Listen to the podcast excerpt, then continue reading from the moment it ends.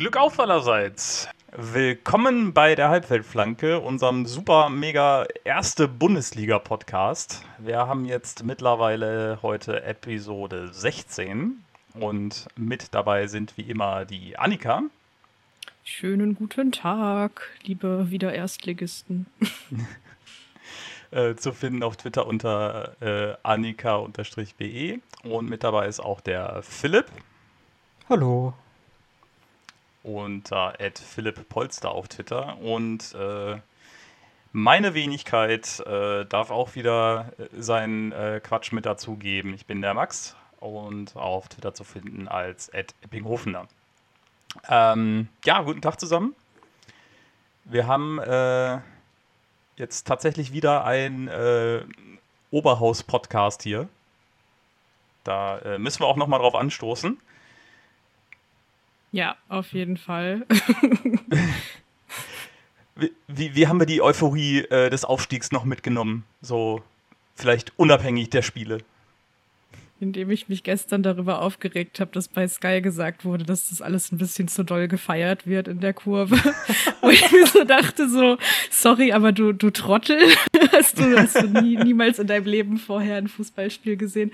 Ähm, nee, ich habe hab mich einfach äh, sehr gefreut, dass es jetzt wieder losgeht. Erstes Heimspiel, äh, super gut und ja, voll gut, dass da gestern dann auch noch so ein Punkt mitgenommen wurde. Philipp, noch im, im Partyrausch den ganzen Sommer über oder? Äh? Ja, genau, und auch komplett verkatert in die Saison gestartet. ja. Genau wie das Team und Drexler vor allem, aber. genau, da kommen wir gleich noch zu. Ja, ansonsten, weiß ich nicht, habt ihr das, das tolle Imagefilmchen mit Wir bleiben gesehen? Ich habe es nach ein paar Sekunden wieder ausgemacht, weil das überstellt war. Tut mir leid. ich finde, nachher, nachher holt es mich ein bisschen ab. Also ich finde es auch sehr, sehr cringe am Anfang, äh, gerade am Anfang. Äh, mhm. Aber spätestens, wo dann, wo dann Simon Terodde in die Kamera lächelt, hat es mich dann doch abgeholt. nee, also Simon Terodde hat mich ja komplett rausgenommen, als er so dieses totale fünf Jahre altes, altes Kind tritt zum ersten Mal gegen Balltor schießt. Was mich dann wieder reingebracht hat, ist so am Ende diese, diese Gestik von Schröder. Die fand ich, als einziges ja. in dem kompletten Video fand ich die halbwegs, dass es eine Message hatte. Genau. Ja, aber die, die Message finde ich auch schön. Ein bisschen viel Pathos da drin, aber ähm, Schalke ist halt viel Pathos, von daher kommt man da auch nicht drum rum. Ähm, ja, aber ich, ich mag die Message, wir bleiben.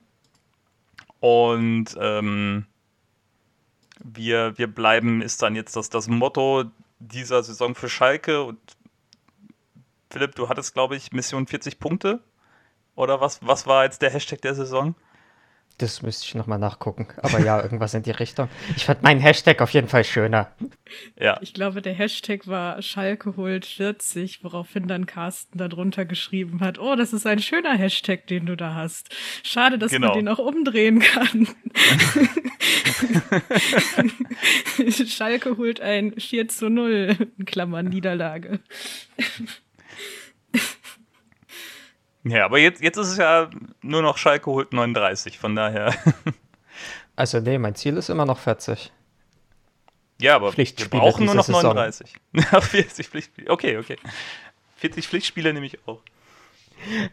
Ganz so einfach war es ja gar nicht. Also so ein bisschen Doppeldeutigkeit könnte ich mir ja dann nicht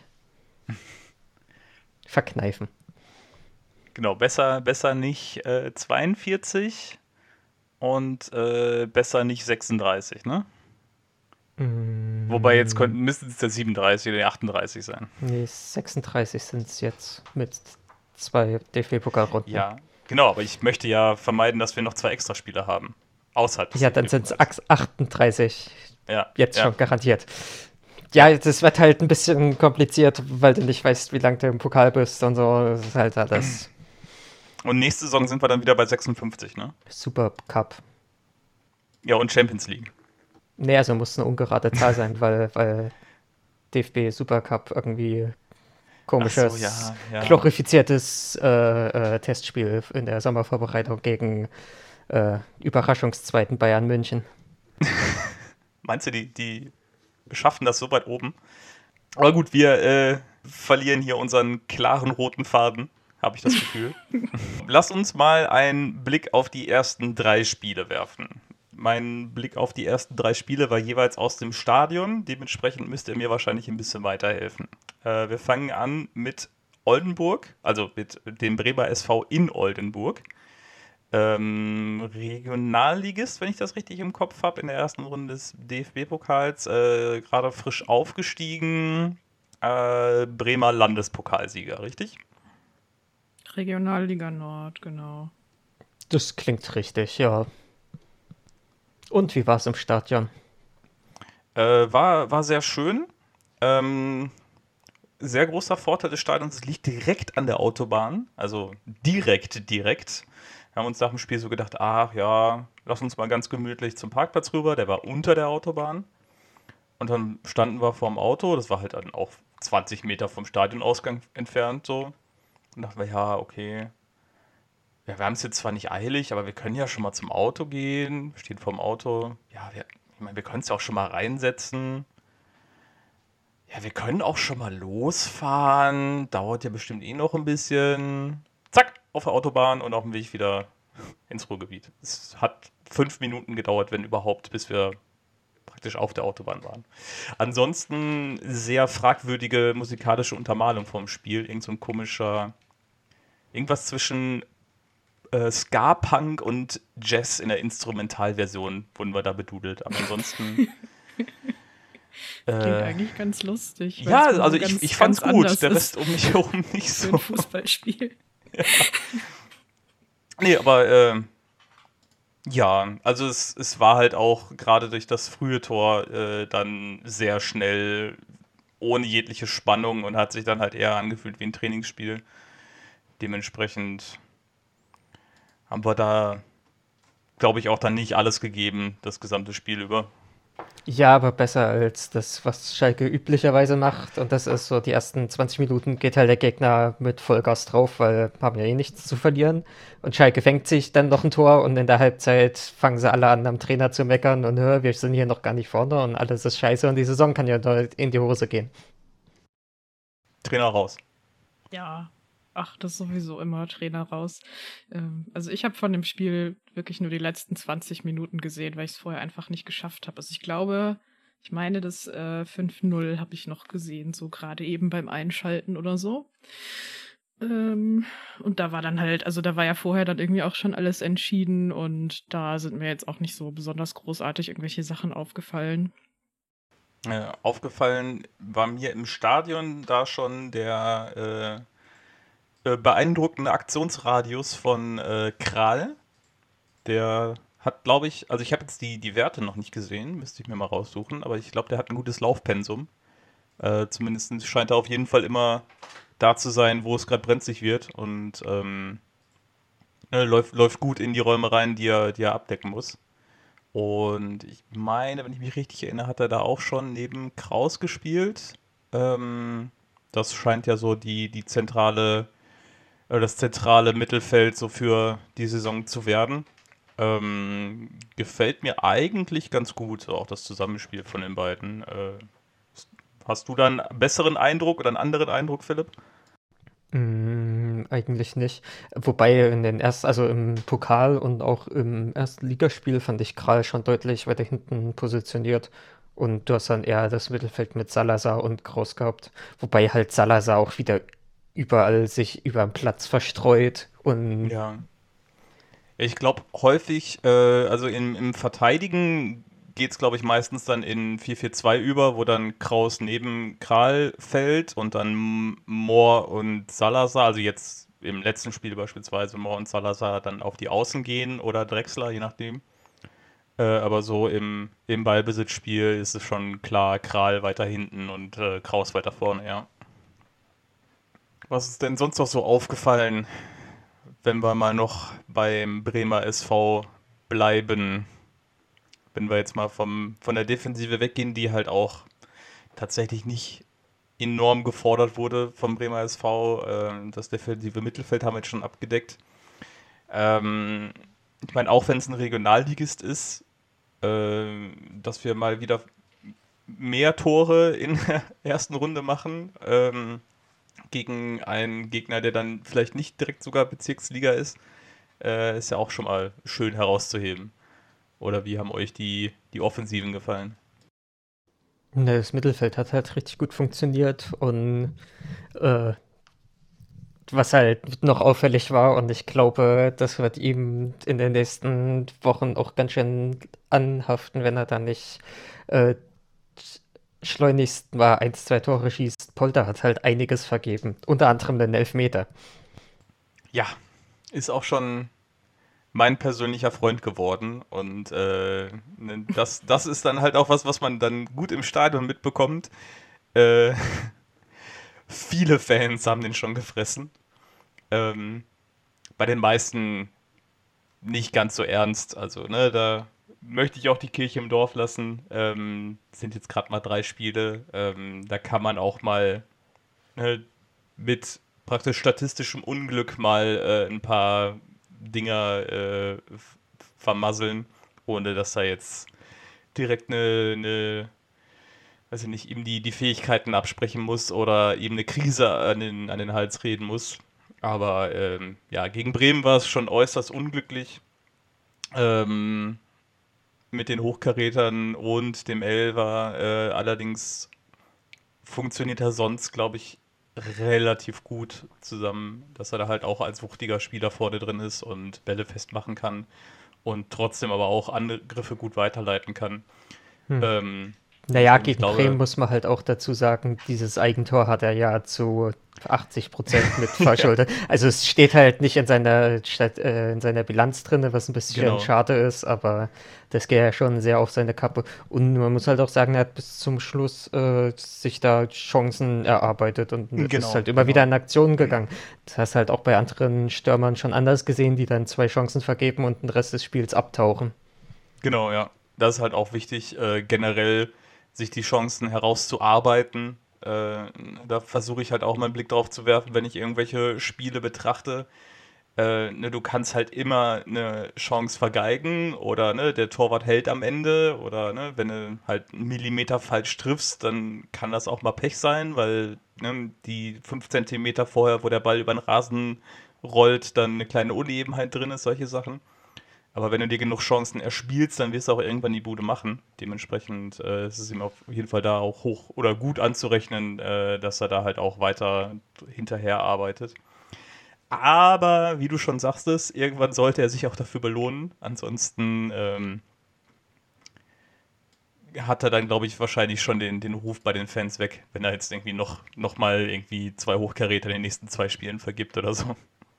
Ja, ich glaube, er wird halt auch ähm, also weil er eine andere Art von Körpersprache hat als Terodde, äh, wie er halt irgendwie so über den Platz läuft und in Zweikämpfe geht. Also ich finde, beide sehen dabei sehr engagiert aus, aber Polter hat halt irgendwie noch mal sowas ja, irgendwie ein bisschen spritzigeres an sich und ich glaube, das empfinden viele dann im Vergleich so ein bisschen als hektisch oder so. Also ist so mein Eindruck von dem, was ich so lese, dass er halt eigentlich, finde ich ihn vom Anlaufverhalten her nicht schlechter von dem, was ich bis jetzt so gesehen habe, aber er wird halt dann ähm, eher dafür kritisiert, dass äh, dass hinter ihm dann zum Beispiel eine Lücke ist oder so. Wobei das halt sowas ist, was einem Terodde auch schon mal passiert, wenn da die Abstimmung in dem Moment nicht so richtig passt irgendwie mit den Vorderleuten.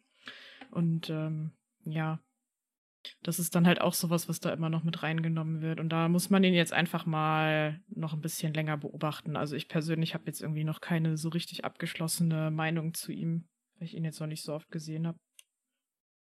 Ja, also gerade beim Anlaufverhalten, so die größte Sample Size ist ja das Köln-Spiel, wo er dann als einziger Stürmer da vorne äh, irgendwie anläuft vor zwei Viererreihen und da ist halt nichts, was du da rausholen kannst. Also bei der krassen Überzahl, da kannst du keine Ergebnisse erzielen das ist dann irgendwie so ein bisschen undankbar. Ja, ja, genau. Und jetzt war es ja auch in dem Gladbach-Spiel so, dass er dann ja nachher reingekommen ist und da waren aber dann ja auch drumherum irgendwie ein paar Wechsel und da, da kommen wir dann nachher sicherlich noch zu, aber da hatte ich so das Gefühl, dass so in gewisserlei Hinsicht waren die Wechsel auf jeden Fall richtig und gut, aber in anderer Hinsicht haben die halt auch so diese defensive Statik so ein bisschen kaputt gemacht, weil dann so die Abstimmung nicht mehr so gut passte wie vorher.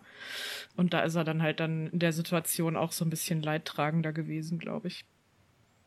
Ja, ähm, wenn wir jetzt schon gerade auch das Anlaufverhalten gegen Köln drin haben, dann können wir eigentlich auch mal direkt noch äh, jetzt zu, zu Bremer SV nichts weiter zu sagen gibt, auf das Köln-Spiel gucken.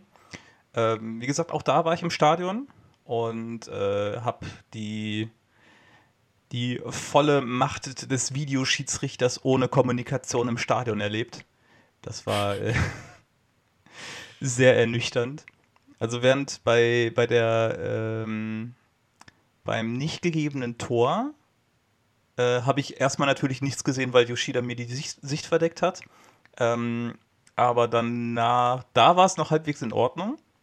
Ähm, da wurde halt auf der Vi Videowand angezeigt, okay, jetzt, ne, hier diese schöne Grafik von den, vom DFB, jetzt wird hier geprüft und abseits und dann, okay, wird nicht gegeben, weil abseits.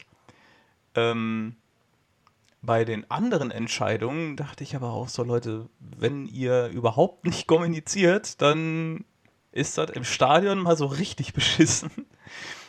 Weil von der glasklaren roten Karte äh, gegen Drexler habe ich überhaupt nichts mitbekommen, außer dass halt alle die ganze Zeit rumgestanden haben. Äh, irgendwann ganz am Ende, so nach ein paar Minuten, kam dann mal die Einblendung, ja, wir prüfen jetzt hier irgendwie rot oder so. Und ja, dann ist er zum, äh, zum Monitor gegangen und hat dann rot gezeigt. Und noch krasser fand ich das äh, zweite Tor von Köln ähm, wo wir gleich auch nochmal über Schwolo reden können. Ähm, da war es dann nämlich so, im Stadion war für alle irgendwie klar, der hat die Situation abgepfiffen, weil faul oder keine Ahnung was. Und es gab keine Einblendung und nichts. Schwolo wurde behandelt über mehrere Minuten. Und der Schiedsrichter steht die ganze Zeit bei Schwolo und man denkt sich so, ja, okay, der guckt jetzt, geht's dem gut, wann kann der weiterspielen, ist er schließlich der Torwart. Und ab dem Moment, wo Schwolo dann wieder steht, guckt der Schiedsrichter ihn an und sagt, okay, Tor. Geil. was? Warum? Ne, das war halt im Stadion überhaupt nicht ersichtlich, was da irgendwie gerade los war und dementsprechend äh, noch ein bisschen äh, beschissener vom Gefühl. Da hat man sich wirklich noch mehr beschissen gefühlt, als es wahrscheinlich eh schon auch für den Fernsehzuschauer war. Ähm, also, äh, ich kann als Fernsehzuschauer nur sagen, ich fand alle Entscheidungen komplett nachvollziehbar und die Eingriffe richtig, aber. Ja, ja, also ich habe es mir dann nachher nochmal angesehen. Ähm, ich würde das mittlerweile so ähm, umschreiben, dass es regelkonform ist, aber ähm, die, das 1-0, also das nicht gegebene 1-0, sowie die rote Karte nicht, also die Regel nicht so ausgelegt wird, wie es vielleicht eigentlich fürs Spiel gedacht wäre. Ähm, weil ich glaube nicht, dass, also das kann, ich, kann man jetzt halt auch nicht hundertprozentig nachweisen, dass Yoshida nicht doch vielleicht irgendwie ein paar Zentimeter Sichtfeld verdeckt hat. Na, man kann schon deutlich sehen, dass Schwebe so eine Sekunde vor dem Schuss seinen Kopf so richtig zur Seite reckt, damit er was sieht. Ja, also, aber da stehen halt auch sechs, sechs Kölner auf der gleichen Stelle. Deswegen genau. ist halt die Frage. Nee, aber hat, das ist halt das ist halt vollkommen irrelevant in dem Fall. Also, ja, ja, die, die, Frage, also die Frage, ob Yoshida jetzt äh, der, der, den, das Sichtfeld, was Yoshida abdeckt, nicht schon zu 90 Prozent von den drei anderen Kölnern verdeckt ist, ist in dem Fall halt egal. So, ja, ja, ich weiß. Genau darauf will ich heraus. Sichtfeld. Ja, aber ich finde es halt auch, also ehe wir uns da jetzt noch länger auf den einzelnen Sachen aufhalten und verrennen, ähm, ich glaube, man kann halt das so ganz gut zusammenfassen, dass, äh, dass es halt diese Entscheidung gab, ähm, die man so oder so bewerten kann. Ich glaube, wenn man halt irgendwie so streng nach Regelauslegungen geht, dann kann man die alle irgendwie auf eine Art nachvollziehen. Aber klar ist halt auch, wenn man das dann so emotionalisiert als Fan betrachtet, dass man das dann anders wahrnimmt und wenn man auf dem Platz steht als Spieler sowieso nochmal. Und dann war es halt in dem Fall so, dass halt irgendwie die großen Entscheidungen da alle ja gegen Schalke gingen ähm, äh, und dass das dann natürlich was ist, was halt so ein Spiel dann auch stark beeinflusst. Also nicht nur, dass wir dann in Unterzahl waren, sondern es waren ja auch irgendwie in so einem gewissen Takt waren das halt immer so Nackenschläge. Ähm, und das fand ich halt schon, dass man das auch irgendwie ein Stück weit gemerkt hat. Also, dass sie dann trotzdem noch versucht haben, das seriös durchzubringen, aber dass man halt gemerkt hat, okay, da ist so eine gewisse Verunsicherung da. Bei manchen Spielern mehr als bei anderen. Aber es war halt eigentlich kein, also es war halt eigentlich kein, kein richtiges Spiel mehr danach, fand ich für mich. Und dafür haben sie es dann irgendwie noch ganz gut, äh, ganz gut über die Runden gebracht. Aber ja, also es war halt so zum Auftakt, so weißt du, so du nimmst halt so die, die ganze Aufstiegseuphorie mit, ähm, die du auch brauchst als Aufsteiger, ähm, die du halt brauchst, um am Anfang vielleicht auch in Spielen, ähm, wo man das nicht erwartet, so Punkte zu klauen, so wie man das von den anderen kennt, die dann manchmal an den ersten drei Spieltagen so einen kleinen Run haben gegen Mannschaften, Mannschaften, wo sie eigentlich chancenlos sind, so das wurde halt komplett unmöglich gemacht dadurch eigentlich. Ähm, das fand ich halt schon echt ein bisschen krass. Und ja, keine Ahnung, es war irgendwie ein sehr, sehr komisches Spiel, auch so, das so zu beurteilen dann nachher, fand ich wegen diesem hm. psychologischen Faktor, der da mit drin ist. Ja, also psychologisch war es natürlich nochmal eine ganz andere Ecke, halt wie du schon sagtest, zu den äh, immer wenn, wenn Schalke gerade gut ins Spiel gekommen ist, also die ersten paar Minuten waren ganz gut, dann Tor aberkannt, dann hatte man sich so eingepegelt irgendwo, dann die rote Karte und das 2-0, äh, ja doch, 2-0, beides jeweils auch wieder so, wo, wo ein Spieler vielleicht auch denkt, so ja, kann ich ja gar nichts für, und das kommt alles von außen, was gar nicht so zum Spiel gehört, kann ich mir schon vorstellen, dass das psychologisch als Spieler auf dem Platz nochmal eine ganz andere Nummer ist. Ähm, aber ich äh, denke, es war äh, in Köln schon zu sehen.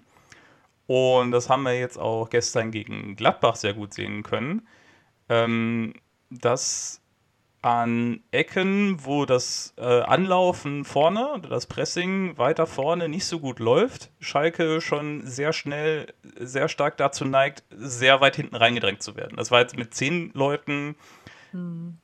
eventuell un, äh, unausweichlich, ähm, aber da hätte ich mir gewünscht, dass da deutlich mehr, ähm, mehr Bewegung in der Mannschaft drin ist. Ich glaube, da hätte man sich deutlich mehr Torschüsse verhindern äh, können gegen Köln äh, und halt generell viel, viel rausnehmen können, ähm, wenn man da ein bisschen aktiver verteidigt hätte. Weil ich glaube, gerade in der zweiten Halbzeit äh, hat man sich dann hinten reingestellt und, und gehofft, dass da nichts weiter passiert. Und ich glaube, der Philipp hatte das im Spiel auch schon so gesehen, wenn ich mich nicht täusche. Mm, ja, äh, das Problem ist halt, dass wir irgendwie im Strafraum überhaupt keinen Zugriff gekriegt haben. Ich glaube, im kompletten Köln-Spiel haben die Verteidiger kein Kopfballduell gewonnen. Und der Dietz alleine in unserem Strafraum 5, 6, sowas in der Art. Also, weiß nicht. Ich weiß nicht, woran das wirklich lag, dass im Köln-Spiel wirklich nicht gut verteidigt wurde. Aber ähm, dass es am Ende so war, äh, muss man schon festhalten. Jetzt haben wir ähm, auf jeden Fall schon mal ein bisschen über ähm, das Köln-Spiel geredet. Wenn wir jetzt mal abseits von den Schiedsrichterentscheidungen mal auf, ähm, soweit man das machen kann, soweit einem das mit einer roten Karte nicht über den Haufen geworfen wird, ähm, mal anschauen kann, wie sieht denn der grundsätzliche Plan von Schalke oder vielleicht von, von Kramer im Speziellen so aus? Wie wollen wir den Spieler angehen? Das ist ja jetzt mittlerweile ne, zum Teil schon ein bisschen besser sichtbar als nur von den Testspielen. Ähm, ich denke, zum guten Teil macht er in etwa mit dem weiter, wo er in Bielefeld aufgehört hat. Oder haben wir da, habe ich da einen falschen Eindruck, Philipp? Ne, ich finde es vor allem eine Fortsetzung von dem, was Büskens gemacht hat. Also das, was wir gestern gegen Gladbach gespielt haben, das war so ein Spiel, das hätte, außer dass zwei, drei Spieler halt neu sind, 1 zu 1 auch so in der Schlussphase der letzten Saison sehen können. Dieses 4-2-2-2 mit dem Ball, der Linksfokus in unserem Aufbauspiel war ja die komplette letzte Saison schon der Fall, dass wir vorne viel mit Flanken arbeiten, dass wir über eine Standardstärke zu Chancen kommen und selbst viel von dem Pressingverhalten. Also ich fand insgesamt, das war, das Spiel hat zu 100 Prozent als Fortsetzung zu dem gepasst, was halt Büskens zum Schluss der letzten Saison gemacht hat. Und der einzige Unterschied, den ich bisher mit Kramer sehe, ist halt, dass er eher äh, versucht, naja, so ein, ist ja kein richtiges 4-3-3. Also es wird ja immer erzählt, das ist so das äh, System, was ihm gefällt. Und es ist ja auch sowieso ein System, was halt vielen gefällt, weil das von vielen guten Mannschaften äh, gespielt wird und meiner Meinung nach viele Leute nicht äh, Effekt, also Ursache und Effekt unterscheiden und halt sagen, das System ist gut und deswegen sind die Mannschaften so gut und nicht die Mannschaften sind so gut und deswegen bietet sich das System an. Ähm, ja, auf jeden Fall hat er halt in Köln und auch schon äh, gegen Bremen hier dieses 4-1-4-1 probiert, was halt in die Richtung geht, womit halt noch mehr äh, Besetzung im Mittelfeld ist. Und ich denke, das ist halt der einer der Unterschiede zur Vorsaison so wirklich dass halt nicht mehr mit klar zwei Stürmern gespielt wird, wie es halt immer mhm. der Fall war. Ja. Kann halt auch dran liegen, dass Tarotte nicht fit war und Bülter nicht, äh, nicht so gut mit Polter zusammenspielen kann oder dass Larson noch nicht da war und das irgendwie der zweite Stürmer mal werden soll. Es gibt halt sehr viele Möglichkeiten, warum das jetzt so gespielt wurde, aber es ist das Einzige, was ich jetzt vorher noch nicht so gesehen hatte könnte mir vorstellen, dass es vielleicht auch so ein bisschen an den beiden Gegnern lag, die wir jetzt hatten, ähm, dass man, dass man da halt so eine Variante gewählt hat. Also gerade jetzt so äh, gegen Gladbach hm, hat man das ja eigentlich auch ganz gut gesehen, dass sie sich sehr also sehr bemüht haben, ähm, das Zentrum dicht zu machen und halt so dieses Spiel durchs Zentrum möglichst zu verhindern. Ich finde, Gladbach hat da mit Kone einfach einen richtig, richtig starken Spieler im Zentrum und ich glaube, man konnte so den Verlauf des Spiels auch so ein bisschen daran festmachen, wie gut beziehungsweise ab wann nicht mehr Schalke das halt geschafft hat, den so ein bisschen rauszunehmen oder zumindest, mh, hm, ich sag mal, so ein bisschen zu isolieren, ähm, vielleicht auch. Ähm, weil das halt irgendwann in der zweiten Halbzeit hat das nicht mehr so gut geklappt und da ab da hat man halt von ihm auch viel viel mehr gesehen, also dass er einfach viel mehr Aktionen hatte und viel mehr dieses äh, Spiel spielen konnte, was ihn irgendwie so auszeichnet auch mit dieser Dynamik, die er da hat. Und vorher haben sie es halt irgendwie ganz gut geschafft, ihn auch so ein bisschen rauszublocken. Da war eigentlich auch immer irgendwie jemand noch so in seiner Nähe oder hat halt dann die Passoption irgendwie versucht abzudecken und so. Also das wäre halt auch noch eine Möglichkeit, dass es so mit daran liegt. Ja, und ansonsten, was mir jetzt in beiden Spielen aufgefallen ist, ähm, was ich noch so ein bisschen schwierig finde, ist halt, dass wir zwar hoch stehen, ähm, aber nicht unbedingt auch wirklich hoch anlaufen, sondern das ist halt so, die rücken halt irgendwie sehr, sehr hoch raus und stellen halt dann so Anspielstationen zu, aber sie laufen halt irgendwie nicht so richtig an. Und dann hat man irgendwie gesehen, dass es so für Köln so die ersten 10, 15 Minuten oder sowas hat es irgendwie gereicht. Ähm, ist so erstes Spiel der Saison, ähm, richtiges, äh, abgesehen vom Pokal. Und dann hat man halt schon gesehen, dass es da bei denen auch ein bisschen knirschte. Ähm, und bei Gladbach war das dann auch die ersten Minuten so, aber man hat dann schon auch gemerkt, so dass es dann irgendwann so Mannschaften, je besser die sind, desto mehr können die sich dann trotzdem spielerisch aus sowas befreien, wenn halt im Zweikampf nicht richtig durchgezogen wird irgendwie, sondern es wird halt dann nur so gestellt. Und das ist sowas, mh, hm, wo ich halt auch nicht so weiß, also weil wir gerade halt auch diese krasse Hitzewelle haben zum Beispiel, also sowas führt halt auch manchmal mit rein, dass man sagt, okay, man muss irgendwie das, äh, die Energie über so ein Spiel managen. Wir kommen aus der zweiten Liga, da sind einige halt sowieso physisch nicht so auf dem Level, nur mit einer Vorbereitung, ähm, wie das in der ersten Liga ist. Also sowas spielt da natürlich alles mit rein. Aber trotzdem ist das sowas, wo ich so denke, mh, mm, eigentlich finde ich das, glaube ich, noch nicht so gut. Hm, ich glaube, das ist eine Weiterentwicklung, die wir insgesamt im Fußball gerade sehen. Also du hast halt mhm. nicht mehr diese Holzfüße in der Innenverteidigung, wie es vielleicht noch Mitte des letzten Jahrzehnts der Fall war, wo du wirklich mit einem aggressiven Anlaufen ziemlich äh, äh, ziemlich wahrscheinlich einen Fehler äh, erzwingen konntest. Und deswegen glaube ich halt gar nicht mal, dass das irgendwie ein Bug ist, sondern eher ein Feature. Dieses Mittelfeldpressing halt, weil du da halbwegs Zugriff bekommst und nicht äh, dann auch nicht für Konter zu anfällig bist, weil natürlich, je mehr Leute vorne draufrücken, umso mehr fehlen dann halt hinten beim Verteidigen, wenn sie doch mal überspielt werden. Hm.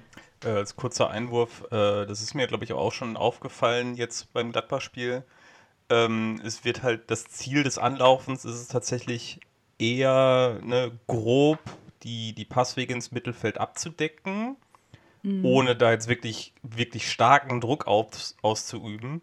Und als beste Option halt einfach den Torhüter dazu zu bringen, einen langen Abschlag durchzuführen, weil du da halt dann ja kompakt im Mittelfeld stehst, wie du gerade schon sagtest, sehr weit aufgerückt und gerade halt in dem Bereich so ne, im, im, mittleren Drittel um die Mittellinie herum dann sehr viele Beine und Köpfe hast und dann darüber versuchen, dann den Ball zu gewinnen. Ähm, das wurde, glaube ich, ein paar Mal so, so durchgeführt, wo du dann gesehen hast, dass halt auf jeden Fall bis zum Torhüter gelaufen wurde. Äh, und wie gesagt, als Ziel war es, glaube ich, tatsächlich halt einfach den Abschlag zu forcieren und gar nicht den, die, die direkte Balleroberung am Verteidiger oder den Fehlpass zu provozieren, sondern halt einfach gucken, dass sie dann halt im Mittelfeld da, wo man die Räume verengt hat, dann äh, einen zweiten Ball zu, zu kriegen. Und das hat tatsächlich gegen Gladbach auch häufig sehr gut geklappt. Mhm.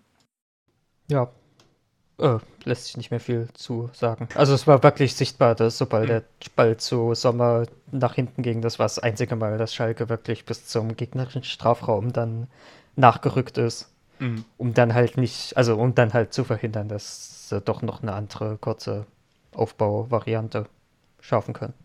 Ja.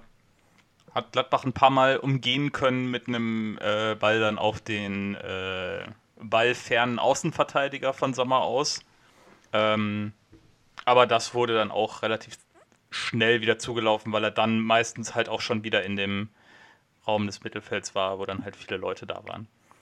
Ähm, aber um dann nochmal drauf zurückzukommen, ähm, wir hatten vorhin schon mal kurz über ähm, Polter gesprochen und über Kral.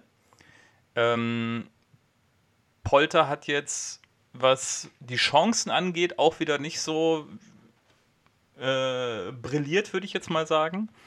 Ähm, aber ich denke, man hat gesehen, dass das grundsätzlich funktionieren kann und dass er halt auch gut in Chancen eingebunden wird, äh, wenn er da vorne Bälle kriegt oder Bälle festmachen kann oder Bälle über ihn weitergeleitet werden. Hatte der eine ähm, Chance gegen Gladbach? Ich kann mich jetzt an keine erinnern.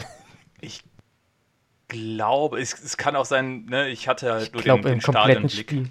Achso, ich glaube halt in dem kompletten Spiel war er dann nur irgendwie mhm. so der Prellbock, der so lange Bälle ja, abfangen ja. und weiter verteidigen sollte, äh, ja. weiter verteilen sollte. Mhm. Und halt ein bisschen was so gegen den Ball hat er gemacht, aber so, ich glaube, der ist zu keiner Torchance gekommen. Ich glaube, er wollte einmal, ich, also ich kann mich irren, dass es vielleicht nicht Polter war, aber ich glaube, in der Schlussphase hatte er irgendwo einen Ball, wo er halt als Wandspieler angespielt wurde.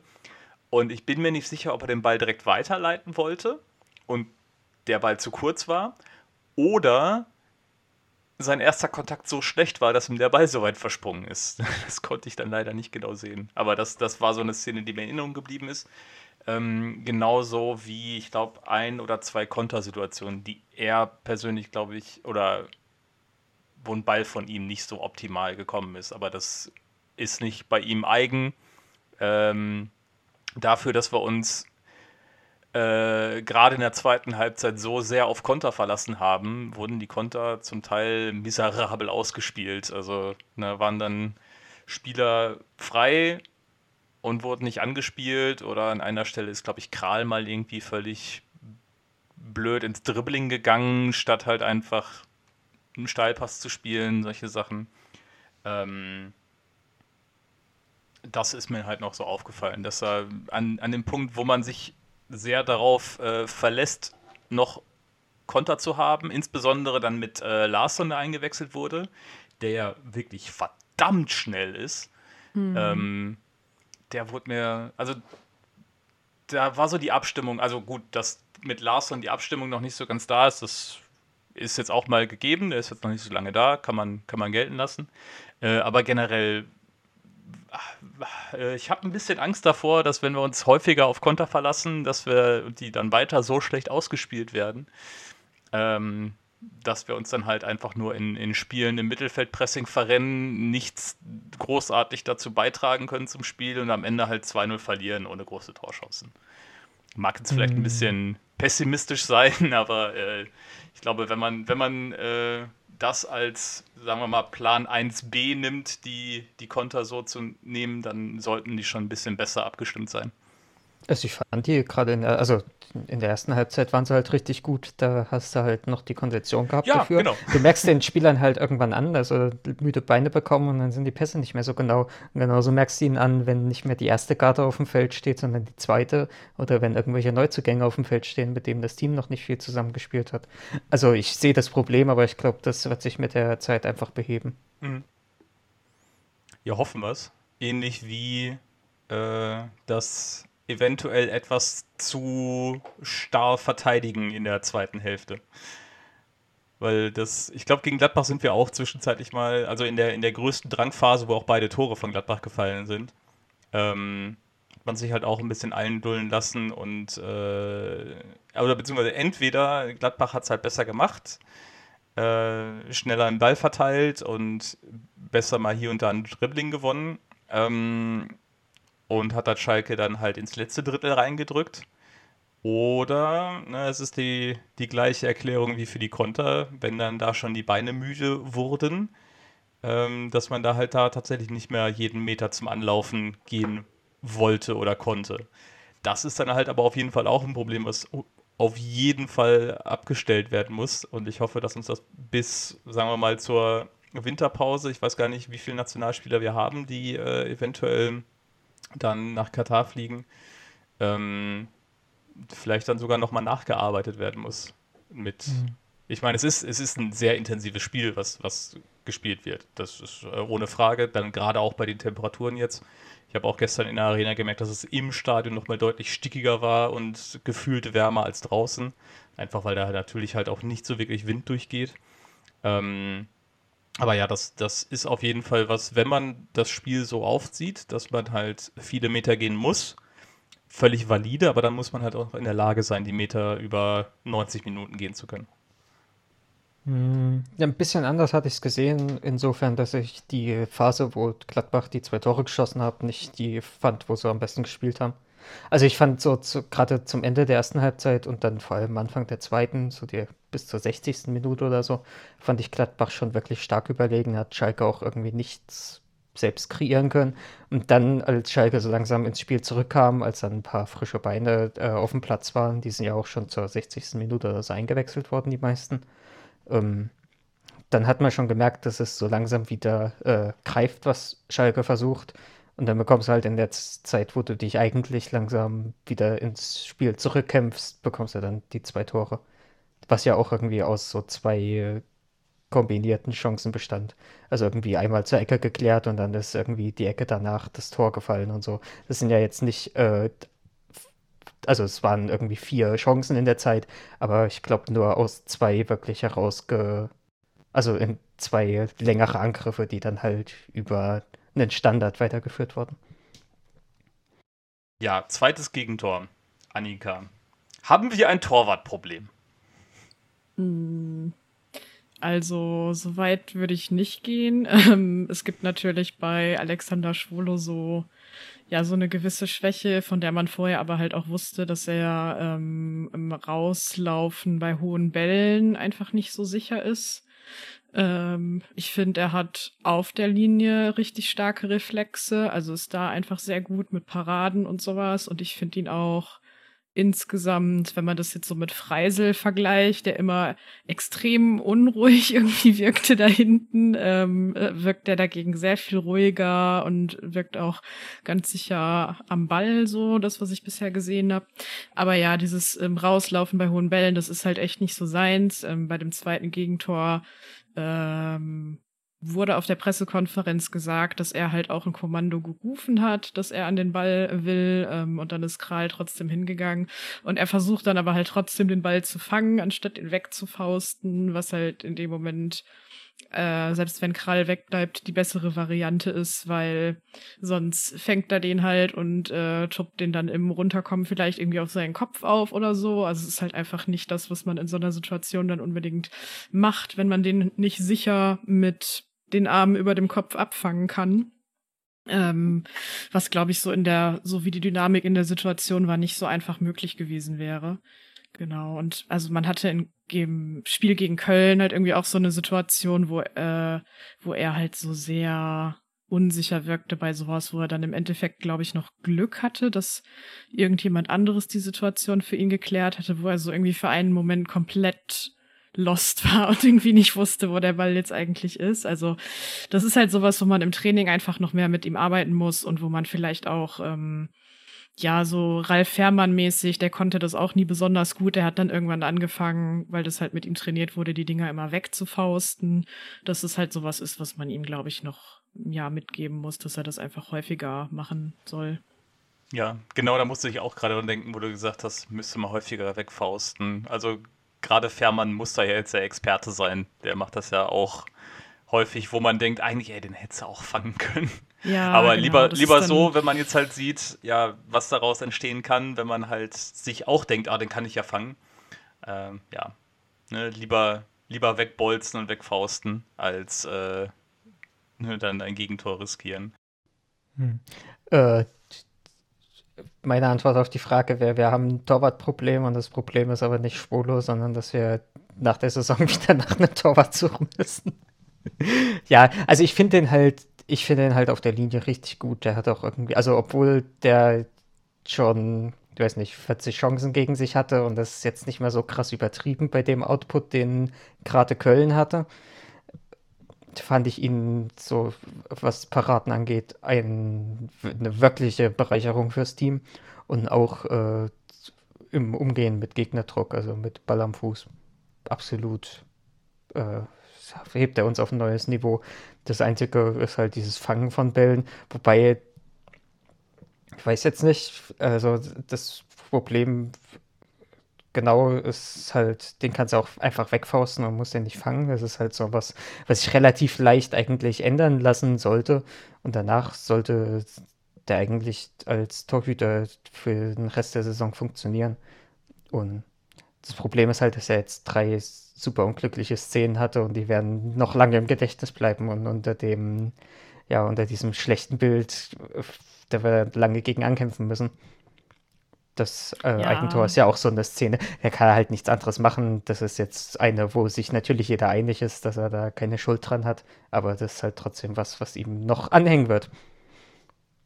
Ja, das ist halt, glaube ich, auch, weil man da so diese verkorkste Hertha-Zeit irgendwie so im Kopf hat. Und das ist halt auch sowas, der hat ja irgendwie, der ist ja mit extrem wenig bis gar keiner Spielpraxis zuletzt irgendwie zu uns gekommen. Und das ist halt auch sowas, äh, gibt dem irgendwie mal noch so zwei, drei Spiele. Ich glaube, dann sehen manche Abläufe wahrscheinlich auch noch ein bisschen sicherer aus, als sie es jetzt tun. Also weil ja auch irgendwie die ganze Defensive, also fast die komplette Defensive irgendwie auch neu zusammengestellt ist. Und dann haben die jetzt natürlich die ganze Zeit miteinander trainiert und so, aber ich glaube, äh, unter so richtigem Pflichtspieldruck sind dann manche Sachen dann doch noch mal so ein bisschen anders, also dass ich das irgendwie noch mal anders einspielen muss, so das haben gerade irgendwie alle und ja, so insgesamt bin ich mit dem auf jeden Fall auch zufrieden, so. Wenn sie das jetzt halt irgendwie mit ihm kommuniziert bekommen, aber da gehe ich jetzt eigentlich mal stark von aus. Also, wir haben da ja auch einen guten Torwarttrainer und alles. Ich möchte da an der Stelle dann einmal kurz darauf hinweisen, dass beide Gegentore eins gemeinsam hatten, und zwar Alex Kral, den wir ja eigentlich, also ich finde ihn super. ähm, ich hatte ja vorhin schon gesagt, äh, beim, beim Spiel gegen den Bremer SV, dass er halt einen, äh, einen riesen Aktionsradius hat und im defensiven Mittelfeld auch gut, ähm, ja, jetzt nicht das Spiel kontrolliert, aber auf jeden Fall gut den, den Gegner Druck lenken kann. Ähm, in, in der Art und Weise, wie er sich da bewegt und auch im Zweikampf eigentlich ganz gut ist. Ähm, aber, und ich möchte jetzt nochmal vorweg sagen, dass ich jetzt nicht irgendwie ihn jetzt das zwei verlorene Punkte ankreiden möchte oder so. Absolut nicht. Ähm, aber beim ersten Gladbacher Tor ähm, geht er, glaube ich, auch nicht richtig zum Ball. Wobei das halt auch so eine 50-50-Situation war. Also er hätte eventuell den, ähm, den Gladbacher da noch den Ball wegspitzeln können, wenn er da irgendwie durchgezogen hätte. Auf der anderen Seite hatte er auch schon gelb und es war im Strafraum. Da hat er wahrscheinlich gesagt, okay, ich gucke mal, ob ich irgendwie einen Fuß davor kriege, um auf Nummer sicher zu gehen, dass er nicht vom Platz gestellt wird. Äh, und halt in der zweiten Situation müsste man mal gucken, was heißt denn Torwart auf Tschechisch. Ähm, dass er da vielleicht äh, ne, einfach nicht realisiert hat, dass wenn jemand hinter ihm Torwart ruft, äh, dass er da jetzt wegzugehen hat. Aber das äh, hatten wir ja schon, sagte Annika, war auch in der, in der PK. Ähm, ne, Schwodo hatte wohl gerufen, dementsprechend, ja, scheiße gelaufen, ähm, ist aber halt auch was, was sich abstellen lässt. Also dementsprechend bin ich da eigentlich auch ganz guter Dinge. Ähm, hm, das erste Tor würde ich beim ersten Tor, finde ich, Kral hat er nicht mal einen Fehler gemacht. Da war halt die komplette linke Abwehrseite offen und ja. er ist da als einziger, der den Sprint wirklich durchzieht, weil Yoshida mhm. stand in dem Moment eigentlich näher zum Ball und er ist derjenige, der nicht hingegangen ist. Der ist aber auch mhm. gar nicht zum Gegenspieler hingegangen und kretscht dann so am Ende, weiß nicht, so, dass er halt die eigene mhm. Eckfahne noch verdeckt, gerade so ja. für den Schuss. Und bei Kral ist halt das Problem, der ist schon richtig hingegangen, dem ist halt der Ball irgendwie an die Hacke vom einen Fuß ja, und ja. dann an die Spitze vom anderen und dann war er halt getuddelt. Ist passiert. Genau. Ja, ich hatte halt den Eindruck, so, wenn er halt einfach vor den Spieler weggrätscht, also nicht den Spieler weggrätscht, sondern vor dem Spieler hergrätscht, um da die Schussfläche zu verdecken, hätte er das ähm, abblocken können, aber hätte, hätte, ne? Weil, wenn der Gegenspieler schnell genug sieht, dass da der Gegner zur, zur Grätsche ansetzt, dann stellt er halt einmal kurz den Fuß auf den Ball und hat danach komplett freie Schussbahn. Also hm. ähm, das war jetzt halt nur so mein Eindruck von wegen eventuell nicht die 100% richtige Entscheidung getroffen, aber welcher Spieler trifft schon über 90 Minuten nur 100% richtige Entscheidungen, außer Raoul vielleicht. Ja, das war aber im Verbund irgendwie in der Situation nicht so gut verteidigt. Ja, ähm, nee, klar. Also ja, und ansonsten bin ich irgendwie von ihm schon auch überwiegend begeistert. Es gibt aber dann manchmal so Situationen, wo ich glaube, dass ihm so die eigene Großräumigkeit manchmal das Leben auch ein bisschen schwer macht irgendwie, dass er dann ähm, ja, also vielleicht ist das auch so eine Sache von Spielpraxis oder miteinander einspielen, aber ich habe halt das Gefühl, dass er manchmal in gewissen Situationen ein bisschen zu spät kommt, ähm, weil er halt zu weit vorher woanders um, unterwegs war und dann halt so diesen langen Weg machen muss. Ähm, also das ist vielleicht auch sowas, wo sich so diese, dieses Gebilde mit ihm und Kraus noch ein bisschen mehr einspielen muss, dass sie sich da dann gegenseitig irgendwie mal so mehr den Rücken noch frei halten müssen. Ähm, ich habe jetzt so keine konkrete Szene, die ich da nennen könnte, aber ich weiß, dass ich das mehrmals während der beiden Spiele so gedacht habe, dass er eigentlich viel zu spät ähm, so in dem, in dem Sechserraum manchmal angekommen ist, um da noch irgendwas abzudecken, beziehungsweise ja sowas wie einen Fernschuss oder so zu verhindern, ähm, der dann halt irgendwie locker abgegeben werden konnte. Äh, das war gegen Köln halt ganz, ganz krass. Ähm, aber auch gegen Gladbach gab es da halt so Situationen, also da haben sie es schon besser gemacht, fand ich, aber auch da gab es so Situationen, wo ich so dachte, so, oh Jungs, Rückraum, nicht schon wieder.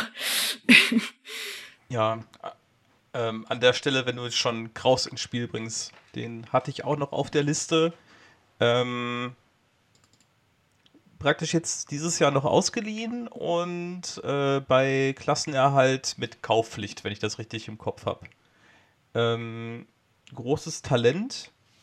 Ähm, was halten wir denn jetzt von dem bisher so, Philipp? Also ich finde den super. Also gerade in der Paarung mit Kral ergänzen die sich super.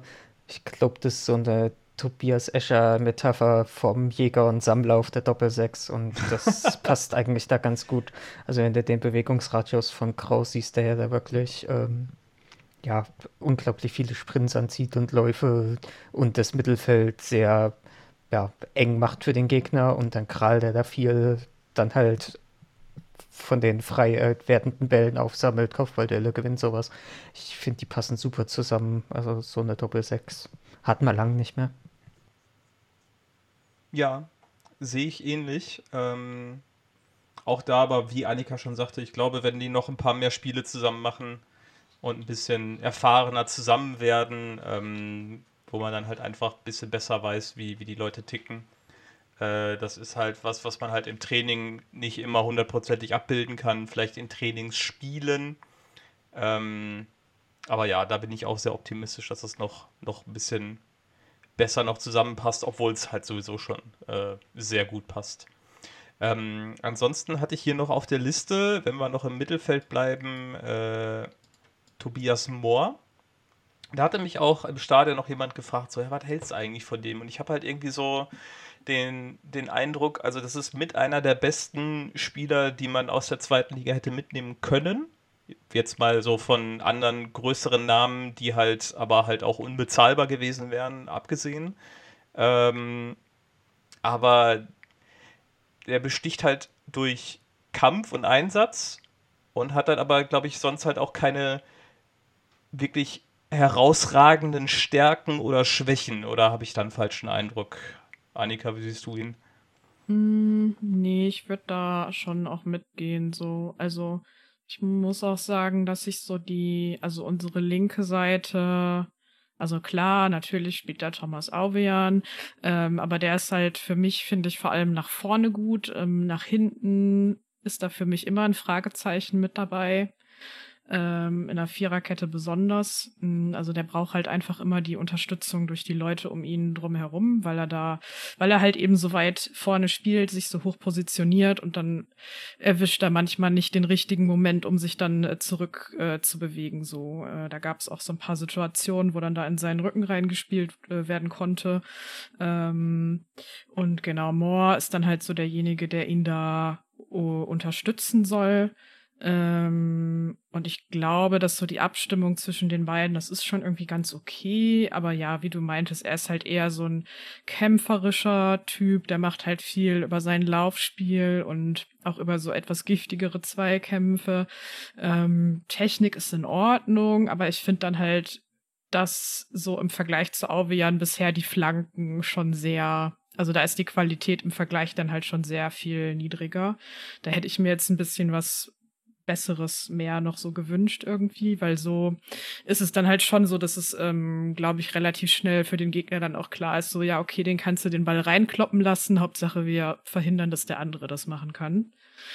Ähm, ja, also da gibt es auf jeden Fall noch Sachen, an denen man feilen muss, finde ich. Ähm, und dann, ja, muss man dem natürlich jetzt aber auch erstmal noch so ein bisschen Zeit geben, so wie eigentlich fast allen in dem Kader, weil die jetzt halt erstmal auch in der ersten Liga ankommen müssen. So, also das ist ja dann auch immer eine Umstellung vom Spieltempo her, wo man halt äh, nicht nur körperlich, sondern auch so vom Kopf her dann erstmal reinkommen muss.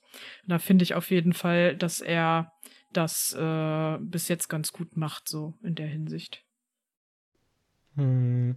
Na, ich glaube, der kommt einfach nicht in die äh, guten Flankenpositionen, weil er die immer für Aurian freilässt. Also ich kann mich jetzt an keine, äh, wenn ich mich so an die Flanken von Boa erinnere, dann sind die halt immer aus äh, schlechterer Position, weil es halt die zweite Wahl quasi ist, um da einen Ball in die Mitte zu bringen. Und ich glaube, das hängt ein bisschen daran. Der ist halt ein sehr mannschaftsdienlicher Spieler und das geht ein bisschen unter. Ich finde, der bringt halt unglaublich viel von der Sicherheit auf der linken Seite, die wir so haben. Und ich weiß nicht, ob ihr euch mal äh, vom letzten Spiel die Heatmaps von Aoyan und Moore angeguckt habt, weil Aoyan hat seinen Schwerpunkt weiter vorne als Moore. Und das ist halt einfach, weil der den ständig überlau weil der den halt ständig überlaufen lässt und für ihn absichert. Das ist ein, ein undankbarer Job und da finde ich eigentlich super, dass wir gerade einen haben, der den so äh, gut übernimmt. Und ich glaube, das ist so eine Besetzung auf der linken Seite, die für die nächsten Wochen auf jeden Fall bleiben sollte. Weil da funktioniert eigentlich schon ziemlich viel. Und wie viel da jetzt Qualität von Moore ist und wie viel taktische Anweisung, das wird sich halt zeigen. Das ist nach zwei Spielen, keine Ahnung. Da fällt mir gerade ein, auf der anderen Seite ist es genau andersrum. Ne? Also da ist Brunner eher, also der flankt auch ab und zu mal, aber der ist dann eher der, der absicherndere und wer auch mhm. immer dann vor ihm ist. Äh, Drexler, Salazar ähm, ist dann halt eher, der die Tiefe sucht. Also, hm. wie gesagt, vom, vom situativen Mal überlaufen und zur Grundlinie durchgehen, will ich jetzt ja gar nicht von ausnehmen, aber da ist dann halt die Rollenverteilung tendenziell eine andere. Hm. Das ist ja auch ja. gerade ge äh, gegen Gladbach war so, dass wir fast einen Dreieraufbau hatten, dass äh, Yoshida nach links raus ist, äh, Chao in der Mitte stehen geblieben ist, Brunner halt rechts hinten geblieben ist und Auehan war halt irgendwo im Mittelfeld. Das sind halt wieder, also unsere beiden Flügel sind halt wieder komplett, funktionieren auf komplett unterschiedlichen Ebenen. Mhm. Das halt Salazar, wenn er rechts auf dem Flügel ist, den brauchst du nicht rechts den Flügel rauf und runter äh, rennen lassen, sondern den musst du halt eine lange Leine lassen, dass er sich überall im Mittelfeld verteilen kann und dann halt mhm. auf beiden Flügeln seine Ballkontakte bekommt und ja. seine Triplings anzieht und so. Ja, dann haben wir jetzt tatsächlich über fast alle auch mal ein paar Wörter verloren, über alle Neuzugänge.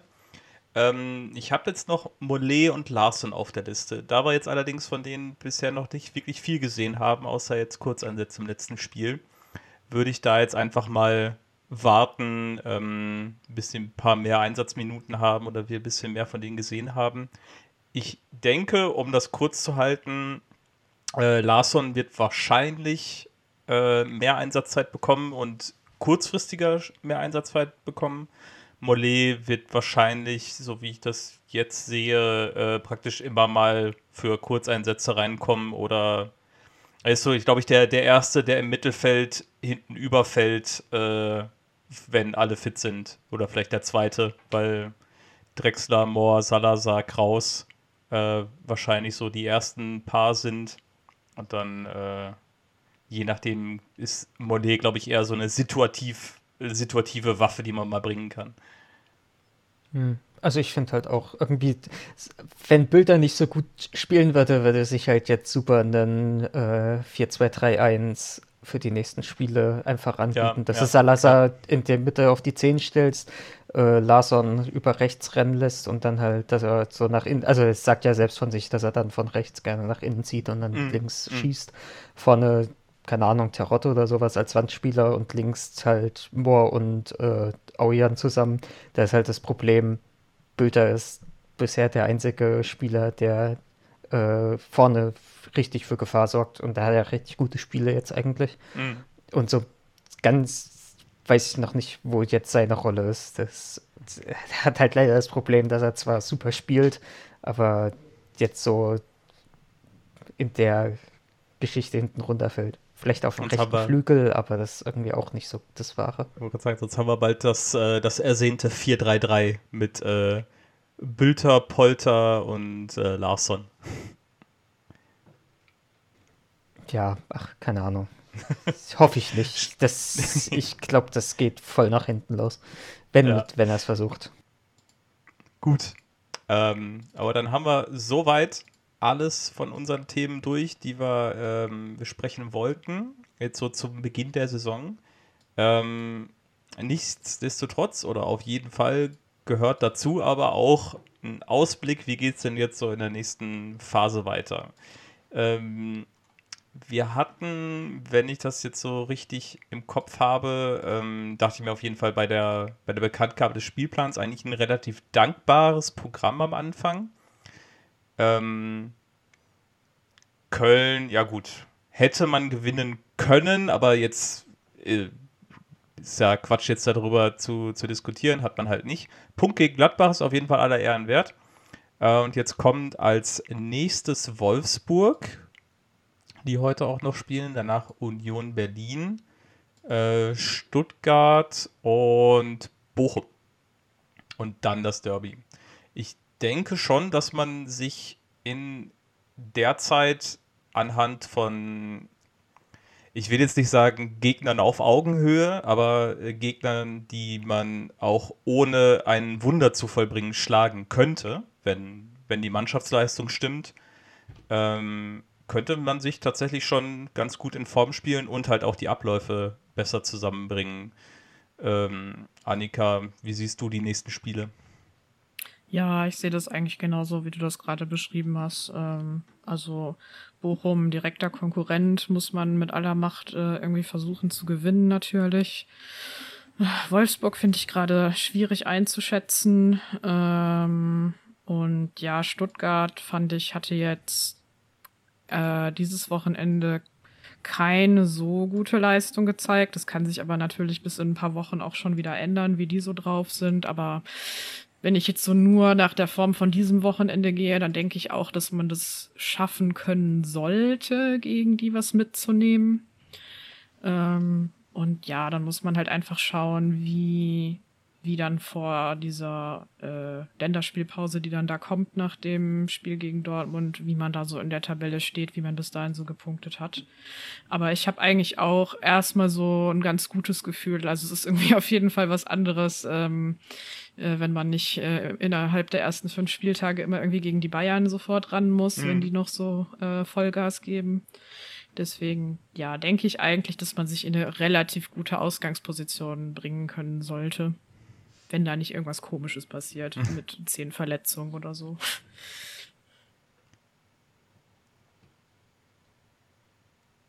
Philipp, haben wir äh, acht oder elf Punkte dann, wenn wir ins Derby gehen, auf der, auf der harten Seite? Wie kommst du auf 8?